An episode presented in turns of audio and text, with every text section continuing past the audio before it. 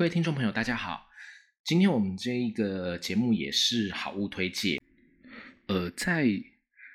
正式进入这个主题的之前，我要先跟各位听众朋友道个歉，因为本来上次我们在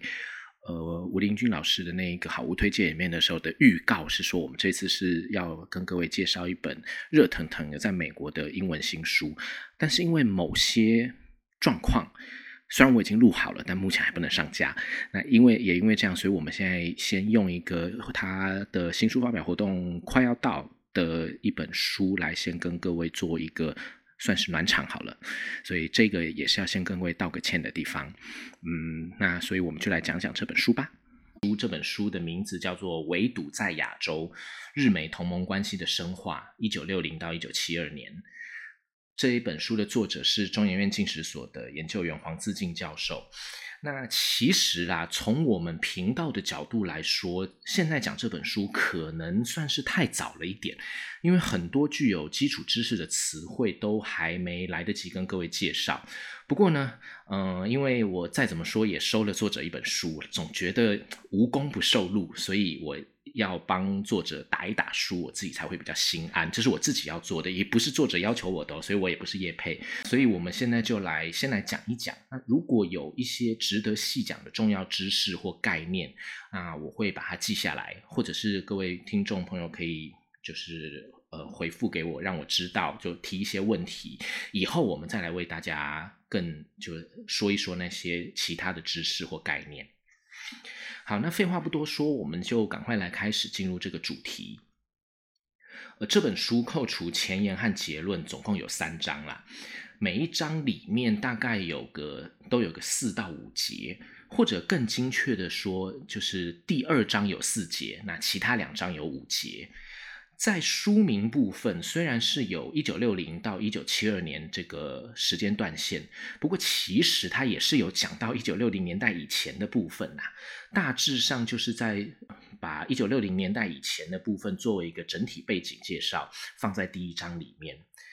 呃，单从章节安排来说，大致上这本书是采取第一章讲述整体冷战局势。对于呃日美关系还有日本国内的影响是怎么样的？在第二章和第三章里面比较详细的解析前半段的1960到1964年的池田友人政府，和后半段的1964到1972年的佐藤荣作政府，分别在日本的需求状况啊，还有主政者个人的决策环境，还有思考情形的这些整体的状况里面，做出了哪些决策？从而归结出作者黄自进教授对于这段时间里面的美日关系，还有在冷战局势里体现出怎么样的意义的一些历史诠释，这些其实都是蛮典型的学术界处理历史问题的做法。那黄自进教授在学界里面的经验和地位，其实都算是可以让我们对这本书的学术品质保持基本的足、基本足够的信心了啦。呃，可是因为呢，我这里不是要做书评，而是要做推荐介绍，所以我只是用这种介绍的方式来和各位说一说这本书的内容。希望各位如果有点兴趣的话，可以去找来看一看。所以呢，我们在这里也不会做什么批评，就是用一些相关的事物来告诉各位，围绕着这本书的概念里面有哪些比较重要的部分，可以当做各位在看这本书的时候的一些认认识背景的一些基础就好了。那这本书的主标题是“围堵在亚洲”。从比亚洲还要更大的范围来看，这个围堵的规划，呃，是在美国对于苏联力量的忧心，到了那种自认为自己已经不利了的自我知觉状态下才开始启动的。所以在一九五零年初以前，其实就已经有很多的很多学者专家提出美国已经落后苏联了的这种说法。譬如说，在一九四七年就发明了冷战 （Cold War） 这个词的布鲁克，在这个时候他就是这么表示的。而在呃国际关系学界是所谓的被认为是所谓的现实主义理论大师的汉斯·摩根索，他也是在那个时候也就已经用“时间是美国的敌人”这种话。来表示对美国落后的一种担忧，甚至后来还当到总统的那位艾森豪，这个时候他虽然还不是总统啊，也警告美国说，其实这个时候就是一九四七年这个时候，美国的国防设备已经远远低于最低的需求标准了。所以这些其实都已经体现来自美国自己内部的那种忧虑感。而这个忧虑感其实是冷战之所以会启动的一个非常重要的动能。那我们台湾其实过去因为比较常接收美国那边的认识，所以我们被美国的理解影响比较大。可是实际上，现在因为档案的出土，还有很多知识的进步，我们其实可以透过包括像对岸的，我之前也有跟各位介绍过的沈志华教授他们的一些研究，我们看到当时苏联跟东欧的档案里面所呈现的状况，我们今天大概可以有一种感受，就是美国自身的忧虑感。对于推动冷战的进行，其实有很大的影响。也就是说，某种程度上可以说是美国当时错误理解了苏联的和史达林的意志。但这个我们今天不说，这是以后我们会跟各位介绍到的部分。从这个大的环境里面之后，我们就可以进入到亚洲的部分。在亚洲部分，其实比很多地方都还要更复杂，因为亚洲本身就拥有三种截然不同的文化圈，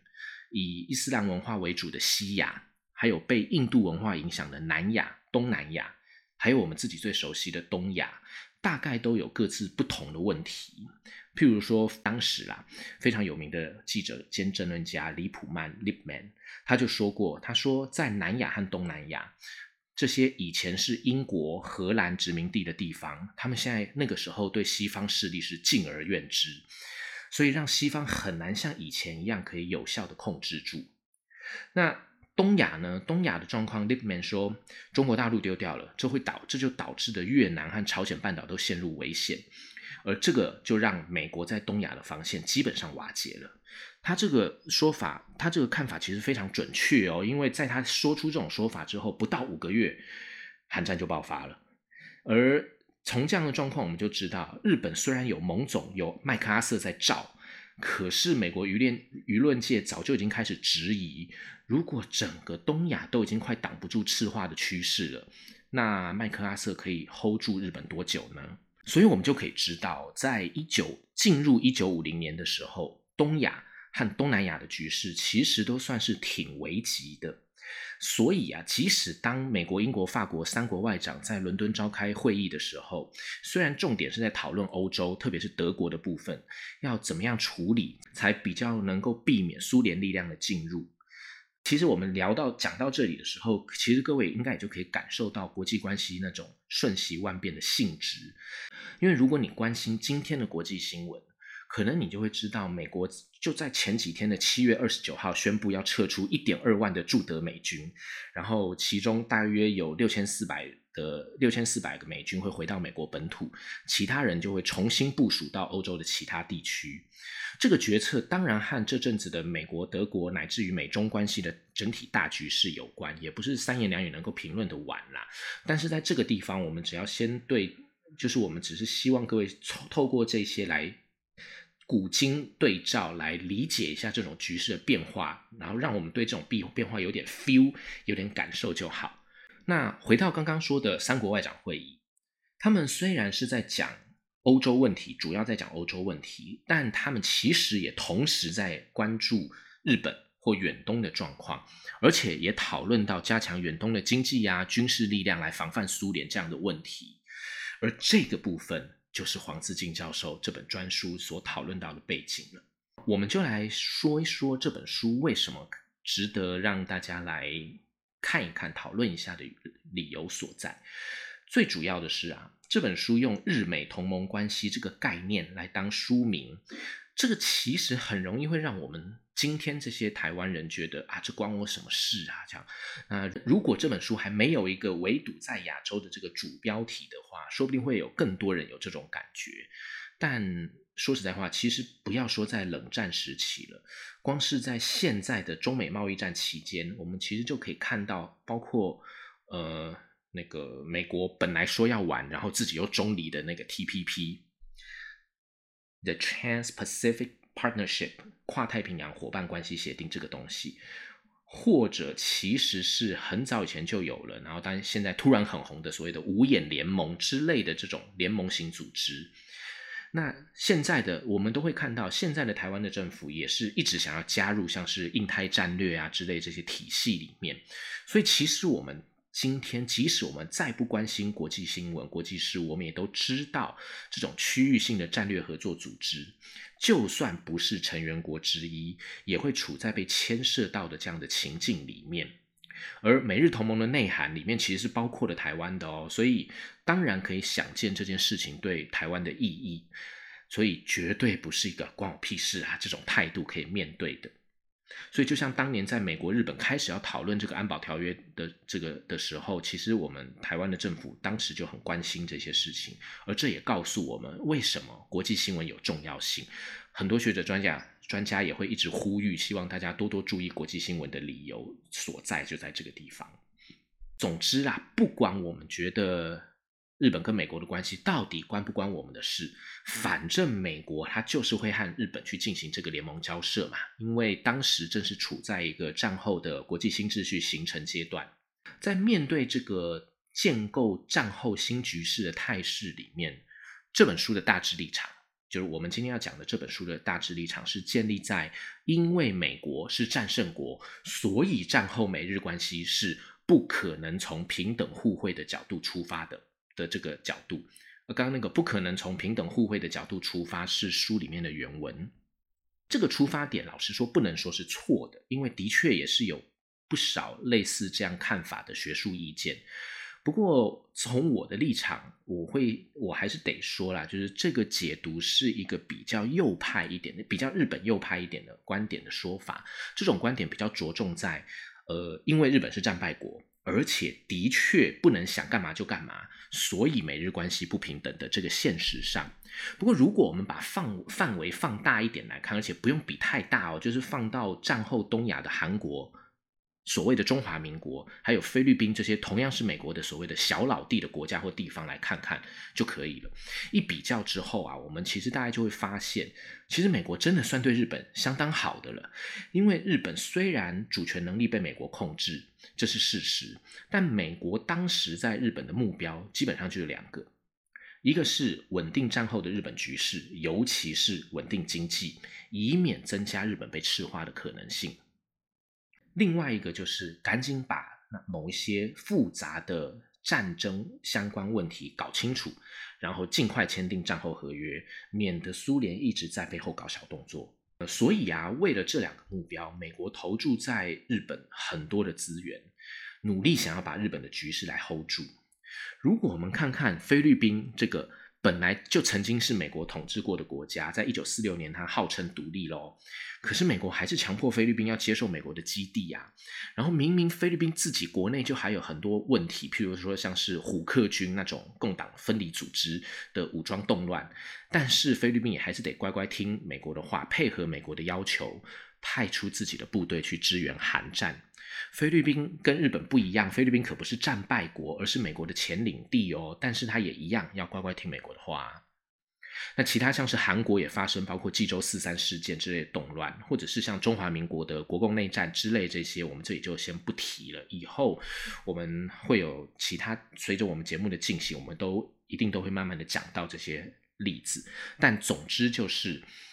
所以我们就会知道，如果单纯只从日本被美国怎样怎样对待，所以可见如何如何这种逻辑来检验历史，就难免会得出跟刚刚我们提到的那种呃基本立场的理解，而这也这其实就是比较传统的外交史容易发生的问题，所以也才会就是外交史也才会受到历史学界很多检讨的声浪的理由，大概就在这边。呃，但是呢，如果我们用比较接近国际关系史的视角来看的话，就比较不会有这样的价值判断了。那国际关系史是本来预计要在这个礼拜上架的节目啦，但真的很抱歉，因为我太忙了，所以还没准备好。最晚下个礼拜我一定就会把它完成啊，先跟各位道个歉。呃，那回到我们刚刚所说的，如果用比较大的范围来比较的话，就会更持平的看待当时的美日关系，未必就一定会强调双方之间的不平等。因为究竟平不平等，其实没有绝对的标准啦。就算是这本书里面有提到那个所谓的最高决策机构远东委员会，其实我们都可以在党在明确的在章程里面看到，远东委员会的设置就会，他会尊重包括蒙总在内的既有政治主管单位的职权，这个是在美国档案里面都可以看到的。那蒙总就是我们刚刚前面所说的，一直努力在让日本尽快站起来的组织，因为麦克阿瑟本人就是这么期许的。另一方面呢，也就是因为这个原因，所以作者在里面说，远东委员会后来好像变得，呃，我在这边引述原文，虚有其名之外。亦让日本的占领事务完全由美国垄断，但是这种状况其实也不是不能说是没有法理依据的，因为远东委员会啊，就真的没打算剥夺原本就在控制日本的盟总的职权呢。但是这里我并不是要跟各位说作者讲错了，只是要向各位听众朋友说明的一件事是，这个就是所谓的历史，本来就不是谁说了算。而是各自找出可信的史料来交流的。我们这个频道的目的，其实也就是希望大家能理性的看待历史，不要就读了几本书，或是看了几个网红做的懒人包，就以为自己好像很懂历史了。就像我之前在节目里面说过的，其实研究做的越多，越会觉得自己懂得很少，然后虚心的希望能够和别人交流，而不是老是做出什么啊谁谁谁没告诉你的历史真相这样之类的这种声称。那种哈，通常都只是行销话术而已啦。呃，但是我们在这边并不是要指责其他人，因为我觉得中鼎山林各有天性，这个社会上本来就也就该有各种商品供人选择。那只是我自己的频道的定位是在，就是不是采取那样子的路数。那不管怎么说，我们还是赶紧回继续来说这本书。在这本书里面的第一章里面，黄自进教授他就已经很认真的用好几位日本学者的研究成果，来帮助我们了解战后的日本是如何在战败而受到美国的管控之下，一步一步展开符合他们期待的布局的。尤其我们应该要知道，在一九五零年开始没有多久，韩战就爆发了，这是冷战开始以后第一个震撼全世界的大型热战。作者援引了很多藤原章啊、渡边昭夫啊这些著名的日本史、日本外交史的学者的研究，来让我们读者能够理解，在这种整个大局势的变化之下，日本怎么跟美国去进行一个呃，既又可以保护日本，又可以增进美国在东亚的防卫效果的交涉，呃，然后就完成一九五一年的美日安保条约的。这个美日安保是所谓的旧安保啦，不是本身不是这本书要讨论的重点，因为这本书是要讨论一九六零年的新安保对于日本和美日关系的影响。但是我们可以了解了，呃，当我们了解了旧安保的渊源还有性质之后，我们也才更能够体会这本书为什么要从一九六零年开始讲起。这不是单纯为了要配合第二章的池田勇人当首相这个任期才做的安排，而是对日本来说，一九六零年其实真的是一个具有指标性意义的年份。再来就是这本书其实还有一个很重要的概念，就是琉球，也就是我们今天叫冲绳 （Okinawa）。黄自进教授有个很精准的意见，就是他认为啊，收回琉球是美日同盟得以深化的核心之一。这个看法和呃，就是我的一位同样做琉球钓鱼台问题出身的朋友，可以说是不谋而合。不过这个问题就没有办法在这个地方三言两语跟各位说完了。如果有兴趣的听众朋友，可以看看第三章里面的论述。对于日本如何看待琉球，还有一些琉球人当时对日本的主流看法是怎么样，应该就会有比较深入的认识。毕竟啊，说实在话，如果我们身处华文圈里的话，我们通常比较容易放大中国这个概念对琉球的影响，而忽视其他面向的认识。呃，所以就这一点而言呢，其实这本书里面所讲到的部分就蛮有价值的，因为它让我们知道了，呃。中国这个概念之外的，包括了日本的看法，还有在地的 Okinawa 琉球的看法，这一点其实是蛮有价值的。因为这本书的第二、第三章是比较细部的描述日本政府变迁下的政策转变，这个就我觉得太细了，可能不是我在我们这个节目时间里可以讲清楚的。而且老实说啊，如果讲的太细，可能也会比较涩、比较拽一点。那毕竟这一本书本来就是一本学术书嘛。所以，我们今天的节目就比较着重在第一章一个具有认识所谓冷战局势的这种内容来向各位介绍。如果有听众朋友对这本书的内容有更进一步的兴趣，除了读这本书之外，也可以在八月十一号星期二下午三点到进食所档案馆的第一会议室去听听黄自金教授在这本书的新书发表会里面会说些什么。那这个活动的评论人有两位，一位是前外交部部长陈建仁先生，我猜。只是我猜的，就是这是黄自金教授以前的同学啦，所以被抓来当评论人，也不是抓啦，开玩笑的，这就是感情好的证明。那另外一位评论人是现任的国史馆馆长陈医生老师，这也是对我很照顾的前辈学者。总而言之，呃，报告人、评论人的阵容都算很坚强哦。有兴趣的朋友听众朋友，真的可以去听听看，尤其是对一九六零年代以后的日本内部政局比较感兴趣的朋友，我相信在新书发表会的现场里，黄自敬教授会比较着重在这个部分来发挥，所以各位可以听得更深入、更了解。好，以上就是我们今天在这个好物推荐里面为各位介绍的《每日同》呃围堵在亚洲这本书，希望各位听了之后能够有点启发。呃，以上就是我们今天的节目，拜拜喽。